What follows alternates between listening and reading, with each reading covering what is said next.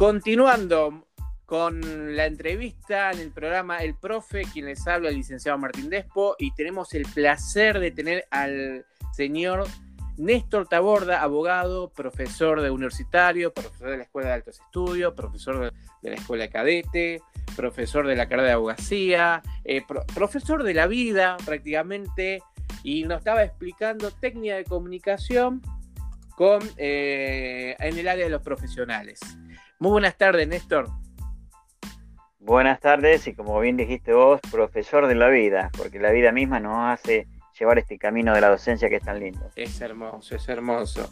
Es más, hablando de docencia y continuando con la línea de la entrevista, la primera parte, ¿qué es comunicación? ¿Qué es comunicación? Lo que estamos haciendo, ¿qué es comunicación? Sí. Por ejemplo, yo te digo, hola Martín, ¿cómo andas? Bien. Nos estamos comunicando, ¿verdad? A ver, sí. Es tan importante este tema de la, comunicación, es tan importante, pero tan importante, saber cómo hablar, saber cómo hacer gestos, mirar, observar. Es tan importante porque eso te abre el camino a muchas puertas. Te abre muchísimas puertas cuando vos sabés comunicarte y sabés hablar. Toda persona en el momento de que nace emite un sonido. Ese sonido ya se está comunicando. Desde la persona nace ya emite un sonido, llora, pero bueno, ya se está comunicando, a su manera se está comunicando. Y eso a lo largo de la vida y trayectoria uno va afinando este sentido de comunicación. Es importante no,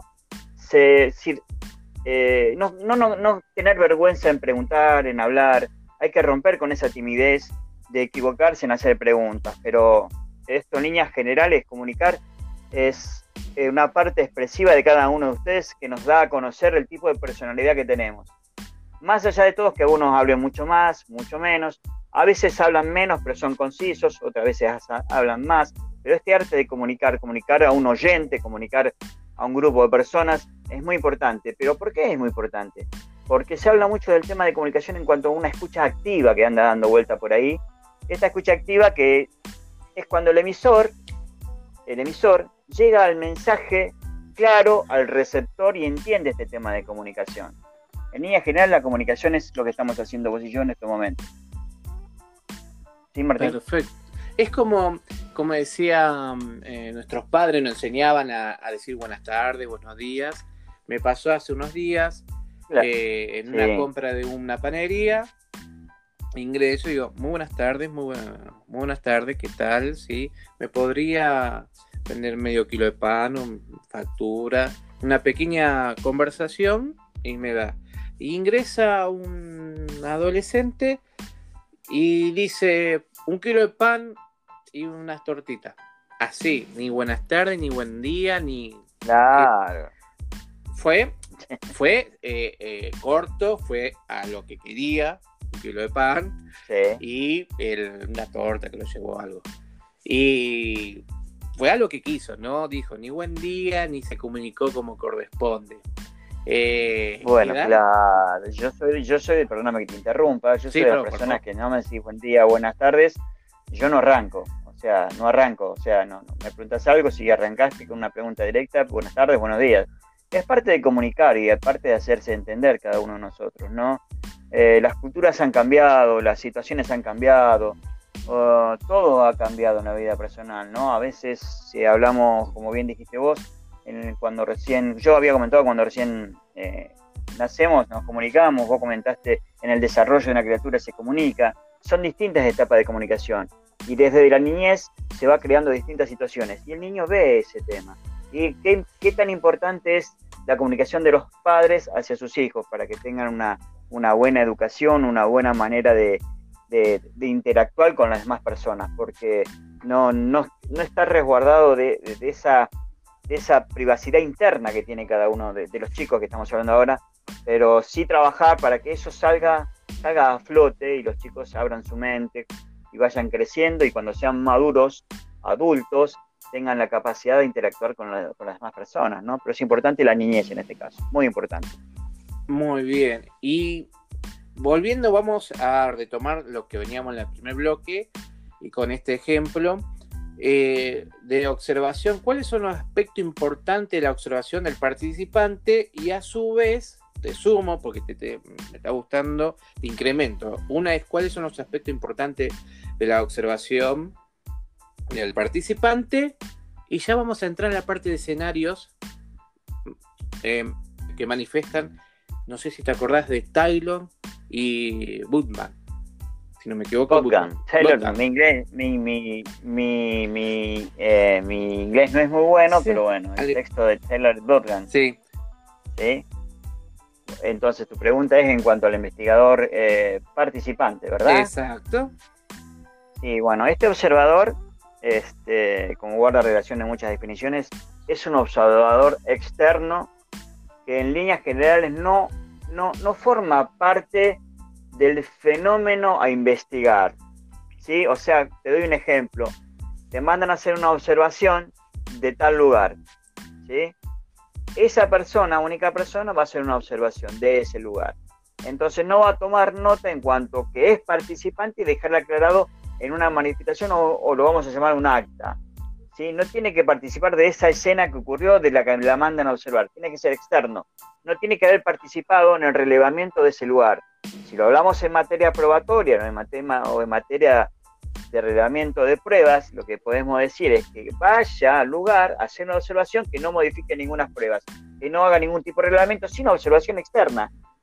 ¿Sí? sí. me va siguiendo? No participante. Eso me habías preguntado no participante, ¿no? Sí. ¿Eh? No participante y oh, no, habían eh, preguntado participante. Observación participante. Ah, participante. Bueno, sí. Ah, Porque tenemos los dos, tenemos el no participante y el participante. Claro. Tenemos los dos, vamos a aclararle bien este punto. Exactamente. Sí, sí, sí, sí, sí. Está el participante y no participante. Yo les dije recién lo que es el no, participante. Perfecto. El participante, bueno, de, paso se los vamos aclarando cuál es la diferencia de cada uno. El no participante lo dije. El participante es el que hace, se hace parte de esa observación. Es miembro del grupo de que van a observar. En este caso tienen que ser dos o tres e intervienen en una investigación o una situación en particular. Puede integrarse o no, ojo, ¿eh? se involucra con el objeto del fenómeno que pretende observar, o sea, está involucrado constantemente en el fenómeno que van a observar, en el lugar que van a hacer el relevamiento de la observación. Se involucra, pero ¿cómo se involucra? Siendo partícipe de las situaciones que pueden ser dinámicas en la observación, o sea, participa y eh, es parte de esta situación en particular, participante. ¿Me entendiste? Perfecto. ¿Me entendieron? ¿Fui claro más o menos? Es, muy, es, muy, amplia la definición, pero esta es una manera más o menos de que lo relacionen, ¿no? Acá en las redes sociales están subiendo deditos hacia arriba. En teoría, en la ¿Pulgar para arriba? Pulgar para arriba. Quiere decir que eh, entendieron. Parece que entendieron porque están. Entendieron. Ponen un pulgarcito tan. no sé por qué la pantalla se empezó a llenar de pulgarcito para arriba. Empezaron a subir. Bueno. Se ve que la audiencia, la audiencia es amplia. Sí, la verdad, bastante. O es el mismo que está apretando varias veces, no sé todavía, pero bueno. O capaz que es uno solo que aprieta varias veces. No, no, creo. No creo, no creo, porque la verdad es eh, están lloviendo muchas preguntas, preguntas constantes. Bueno, bueno, dale, vamos a tratar de evacuarla lo mejor posible. No, bueno, la segunda era el escenario. El escenario que el escenario. Sí. En ese sentido, el escenario habrá que ver y tomar las distintas medidas en cuanto al escenario. Hay distintos tipos de escenario, pero en ese sentido, hablando de escenario, vos tenés mucho conocimiento al respecto. Sí, sí, pero bueno, en este caso le ah, pero el escenario sí. Trabajamos mucho con el tipo de escenario. Vos nos podés ayudar también. Bueno, el tema de escenario, bueno, em, es, va variando constantemente el escenario. Hay distintos participantes, obviamente. ¿sí? Pero vamos a tocar eh, a ver si no me olvido, el, el autor, Taylor, puede ser, puede ser Taylor era. Eh, Taylor. Taylor. Es de, es de 1984, de ese muchacho que escribió. Sí. Ese Taylor. Sí, Bogdan. yo pudiste en inglés. Habla mucho de la observación participante en el campo, que es lo más importante, y en distintos, en distintos escenarios, ¿no? Esto guarda relación con todas todas las tácticas y técnicas ¿sí? para utilizar y hacer la observación en, un campo, en un escenario. Hay que ver en qué tipo de escenario, ¿verdad? En esos ese escenario donde van a utilizarse distintos tipos de técnicas y tácticas, porque para cada escenario en particular se van a utilizar estas tácticas y estas técnicas. diferente. Todos los escenarios va cambiando, todos los, eh, los actores va, cambiando. Mm, no, claro, no, no siempre es el mismo escenario, obviamente. Nunca se repite la misma situación en cuanto a escenarios eh, de método de observación, ¿no? Porque bueno, yo tenía tiene mucha, mucha relación. yo tenía un profesor que me decía en escenarios, me aclaraba, en una prueba de proyectil de un arma, el, eh, usando el mismo arma, el mismo calibre, la misma munición, todo, el segundo disparo es totalmente diferente al primero, aunque pongas el dispositivo. Y yo le decía, ¿y por qué si tengo el dispositivo estático, el, medidor de velocidad, el blanco. Claro, no, no, te olvides que hay factores, factores externos que cambian continuamente y son dinámicos. El planeta. Me refiero al viento, puede ser. y claro. El planeta claro y, bueno, sí, porque gira constantemente, vos lo sabés. Sí, y me decía, y yo decía, sí, profesor, es verdad, el planeta a los cinco minutos es mínimo, no es perfectible, pero ya cambió. Y también las técnicas. sí. Claro, lo que se mantiene son las técnicas y las tácticas para hacer la observación en, los escenarios. Eso se mantiene. Sí. sí pero el escenario muta, eh, rota constantemente.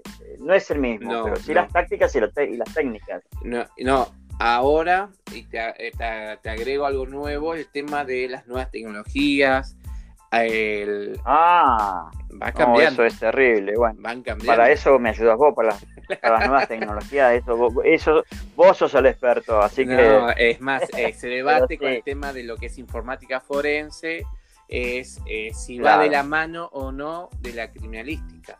Y pues yo hice un estudio de criminología también. Y lo que es la mente criminal. Y la parte criminalística, la parte más técnica, decía, bueno, pero la informática, digo, no, la informática eh, y la criminalística van de la mano porque hoy se puede buscar huellas digitales de un dispositivo móvil, se puede de una PC. lo que eh, la persona abrió su celular, puso el chip o cambió la batería, apretó, dejó con el dedo las antenas, claro. No, no, pero dejó, cerró la tapa del celular y en ese en esa batería de ese celular hay una huella digital. No, no, perdón, perdón. Hay una huella de una persona que apoyó. de una persona, exacto. Una huella digital de una persona. No, o como nosotros en lo informático llamamos. eh, a ver cómo lo llaman ustedes. El, el, nuevo ADN, el ADN digital. Hoy mencionamos que el celular y toda la parte informática es el segundo ADN del ser humano hoy, que es el ADN digital, donde desde el celular podés encontrar muchas mucha información y... información, porque uno vive constantemente con el celular en la mano. Por trabajo, por y hay datos, datos, por datos, datos. Y bueno. Constantemente datos. Datos que, datos que no se borran. No, no, y tenés un montón de datos. Y bueno, para una investigación sirve, sirve un montón. Sirve un montón. Claro que sí, claro que sí. Bueno, hablando sobre estos temas, y con acá me llegó Raptor puso un oyente. Raptor. Entonces ahí las características del Raptor. Es importante. Para los que no saben qué es Raptor. Primero vamos a una pequeña que es Raptor y cuáles son las características. Primero es el Raptor. Ah, Raptor. Raptor. ¿sí? Establecimiento del Raptor. No le pasa que me quiero comprar una camioneta. y no vamos a decir la marca, pero bueno, tiene ese nombre parecido. Me cruzo. A ver, es como yo digo siempre en mis clases, ¿no? El rapport es no tiene una, una definición clara. No, no sé si, o sea, tiene muchas definiciones. No es que no sean claras, tiene muchas definiciones. Pero a ver, el rapport es un todo. Porque si estamos hablando de un método de investigación, de observación, el rapport se relaciona con todas esas técnicas de campo y tácticas de campo para hacer la observación. O sea, es un conjunto de situaciones para realizar una observación y o una investigación. Esto refiere a muchos puntos en cuanto al establecimiento del rap, porque yo te puedo decir, que me acuerdo ahora, reverenciar sus rutinas, establecer lo que se tiene en común con la gente, es introducirse para realizar este, este rapport, rapport de investigación, ¿no? Tiene muchas tácticas y muchas técnicas, ¿sí? Siempre tomándolo desde el punto de vista de la observación, como método científico de, de investigación, ¿no? Desde ese punto de vista. Te voy a repetir, no tiene una definición clara, porque guarda relación con muchas circunstancias que tiene que atravesar para establecer un rapport. ¿eh? Te voy a repetir, el rapport es hacer una observación, utilizando todas estas características que están en el texto, que bueno, te acabo de decir dos o tres, sí. pero bueno, eso es el rapport, eso es el, el establecimiento del rapport, ¿no? Es cuando el investigador en un campo cualquiera realiza o va a realizar o le encomiendan realizar una observación con aquellas personas a las que se está estudiando. Sí. Experimentan sensaciones de relación, estímulo, bueno, eso es lo que es el rapport. Todo eso. Perfecto. Y... Es un concepto difícil de definirlo, muy difícil.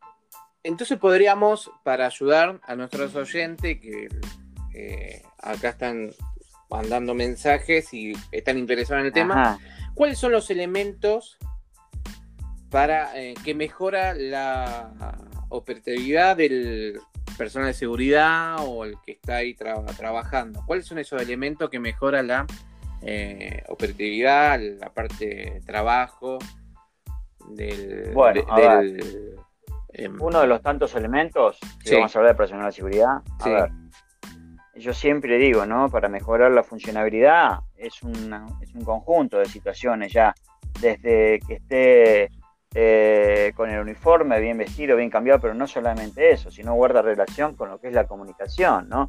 Tanto la comunicación verbal, no verbal, gestual. Muchas veces también habla de una comunicación eficaz, una escucha activa, ¿sí? Guarda relación con un todo en cuanto a la presenciabilidad de esta persona en materia de seguridad. ¿eh?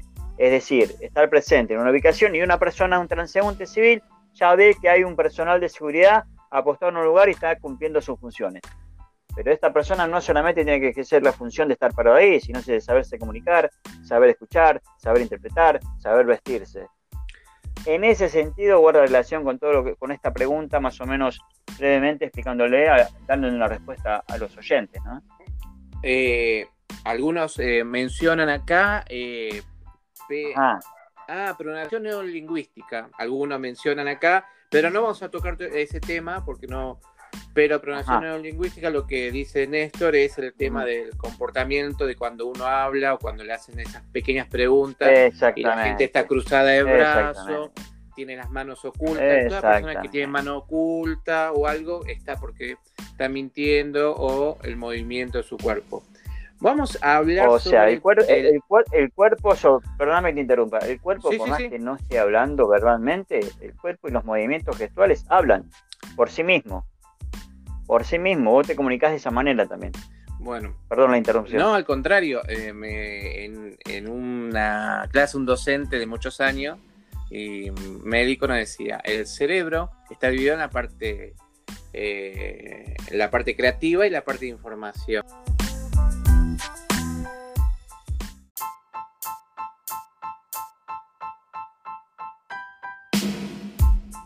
Hacía un chiste este profesor donde decía, ¿Cuál es, no sé, una pregunta y el, y el alumno miraba hacia su parte derecha superior, eh, como si mirando al techo o algo, y el docente antiguamente decía, míreme, míreme, la respuesta no está en el techo. No, inconscientemente ese alumno buscaba eh, en su parte de, información esa pequeña pregunta, porque por eso uno gira. Y si gira hacia el otro lado, hacia la parte creativa, es que no está admitiendo. Entonces, cuando uno gira para la parte creativa, inconscientemente, ¿no? Es porque va a decir una mentira. Eso es lo que no. En un, en un seminario, un docente y, médico de neurociencia nos decía. lo, que es importante recordar es que el cerebro es un músculo, un músculo. Si nosotros no ejercitamos el músculo tomando lectura, eh, escuchando, eh, mirando cosas importantes, eh, no, si no lo ejercitamos, el músculo no trabaja. Hay que obligar al músculo, que es la mente, a que trabaje. Porque, a ver, uno cada vez que aprende se da cuenta que sabe menos. O sea, cuanto más estudias, más te das cuenta que sabes menos. O sea, este es, eh, no termina nunca más el, espacio para el conocimiento, el espacio para el saber. No, bueno, yo estoy leyendo en este momento dos libros.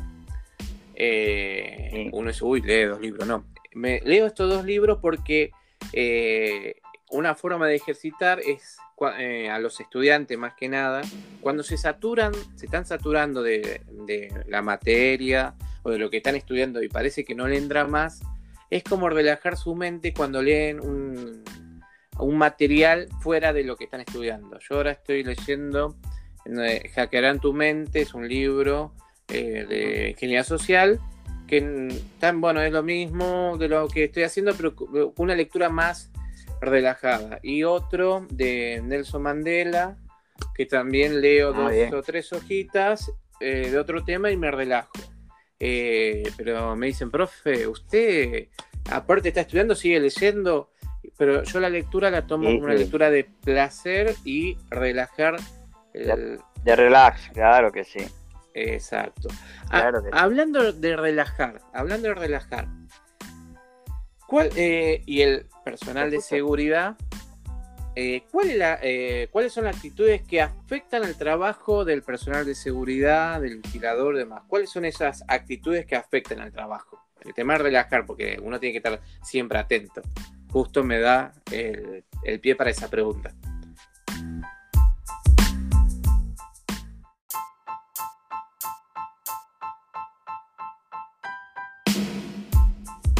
¿Cuáles son las actitudes que afectan al trabajo del personal de seguridad? Bueno, a ver, como venimos hablando desde el inicio de, de esta entrevista, a ver, comunicar es un todo, ¿sí? y siempre hay métodos para dejar de comunicar o no cumplir la funcionalidad de su labor. ¿no? Y, la comunicación es uno de los elementos más importantes para el trabajo dentro de la competencia que desarrolla cada persona en particular, y en particular desde el punto de vista en materia de seguridad privada, como estamos hablando en este, en este tema. Si vamos a hablar de todo de, lo que estamos diciendo, tenemos que hacer hincapié mucho en los temas de comunicación, de la escucha activa. ¿eh? Esta escucha activa, como lo que dije anterioridad, es emitir un mensaje y que el receptor lo pueda recibir sin tipo de interferencia, sin, de interferencia, sí bien digo, ¿no? Demostrar interés cuando uno trabaja, comunicarse bien, utilizar la comunicación verbal, eh, siendo más relajado. Ahora hay ciertos elementos que se evita todo, que se evita toda esta circunstancia de la escucha activa, ¿no? Algunas de ellas pueden ser elementos a evitar una escucha que es no interrumpir al que la habla, no distraerse, no juzgar, no ofrecer ni ayudar soluciones prematuras, porque el personal de seguridad está ahí para hacer cumplir ciertas órdenes que le son emanadas superior, pero nos tenemos que sujetar a estas órdenes. Entonces muchas veces en una relación en particular, en personas que están agitando un lugar, eh, hay que ir y hablar con estas personas que son las que están evitando el normal funcionamiento del personal de seguridad. ¿sí? para evitar. Hay, hay muchos elementos en cuanto a este tema de comunicación. ¿Cuáles pueden ser alguna habilidad? Habilidad en, eh, eh, en comunicarse, en, en, realizar esta escucha activa, que como bien dije siempre, voy a seguir repitiendo, es emitir un mensaje y que el receptor lo escuche claramente. Y las habilidades para, para evitar, eh, para la escucha activa, te puedo enumerar dos o tres que me acuerdo en este momento, que es parafrasear, resumir, es algunos aspectos que mejoran la comunicación, ¿no? Pero bueno, en líneas generales, la funcionalidad de esta persona es en cuanto es comunicar. El normal, de funciona, el normal funcionamiento de este personal de seguridad. Más allá de que esté bien vestido, bien peinado, pero lo que hace a la comunicación y a la presencia eh, se relaciona más que nada con la que es comunicación, ¿no? ¿Y cómo puede mejorar este tipo de comunicaciones? ¿Sí?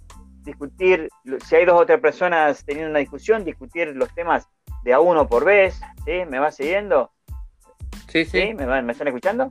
Bueno, sí, sí, te está escuchando todo no acumular, claro, no acumular emociones negativas, no hablar del pasado, ni tampoco hablar demasiado, no inmiscuirse tanto en la discusión que puedan llegar a, tener dos personas, porque estamos tomando como ejemplo dos personas que están discutiendo, ¿no? ser breves y concisos. Esto ayuda mucho a la presenciabilidad del personal en sus funciones. Ayuda a ser eh, honesto, amable, correcto, eh, no tener abuso de palabra, ser, eh, no ser partícipe de la situación, sino ajeno a la situación, que ellos quieren tratar de resolver. ¿sí? En líneas generales guarda relación con todo esto. Importante lo que es la comunicación, ya sea verbal, no verbal y gestual. ¿sí? Perfecto, perfecto. Es más, el, es muy importante el comportamiento del personal en el sentido de. Obviamente. Eh, no, no, no. Al, cuando vos men, eh, mencionás no meterse o, o no, eh, no hacer un comentario. No, no, no, pero por eso, no es no meter. No, es no meter. No, hacer un comentario que aumente el, no sé, si hay alguna pelea entre ambos y hacer comentarios. las emociones que tiene, claro. Que puede eh, sumar a una de las personas, eh, no sé, eh, persona A y B, y, y, decirle, darle razón a la persona B, sí, usted tiene razón, ¿cómo puede hacer tal cosa? Y al, lo vas aumentando ah, ah, ah. y va, va que produce... Hay que ser, hay que ser imparcial, así como los jueces en, el dictamen de una sentencia hay que ser imparcial. No son parte de, la causa, sino son imparciales y dan un dictamen. en este punto de seguridad tienen que hacer lo mismo. Trabaja, como trabajan bajo órdenes, ellos tienen que cumplir las órdenes, pero aferrándose a, todo este tipo de situaciones, que es la presenciabilidad, la buena vestimenta, hablar como corresponde, no inmiscuirse en los, en los problemas, ser ajeno a la situación, ser breve, conciso, resumir situaciones. Y esta es la funcionalidad del buen funcionamiento del personal de seguridad. Bueno, eh, Néstor, acá el director me está haciendo señales de auxilio diciendo corte, corte, diciendo vamos a un corte. Vamos a un corte y continuamos. Señor director, por favor. Y por, eh, a todos los oyentes, no se vayan, que vamos a, al tercer bloque con el increíble y gran profesor Néstor Taborda. ¿eh? Bueno, gracias a todos por estar a, a tu audiencia y bueno, estamos en un ratito. Un ratito.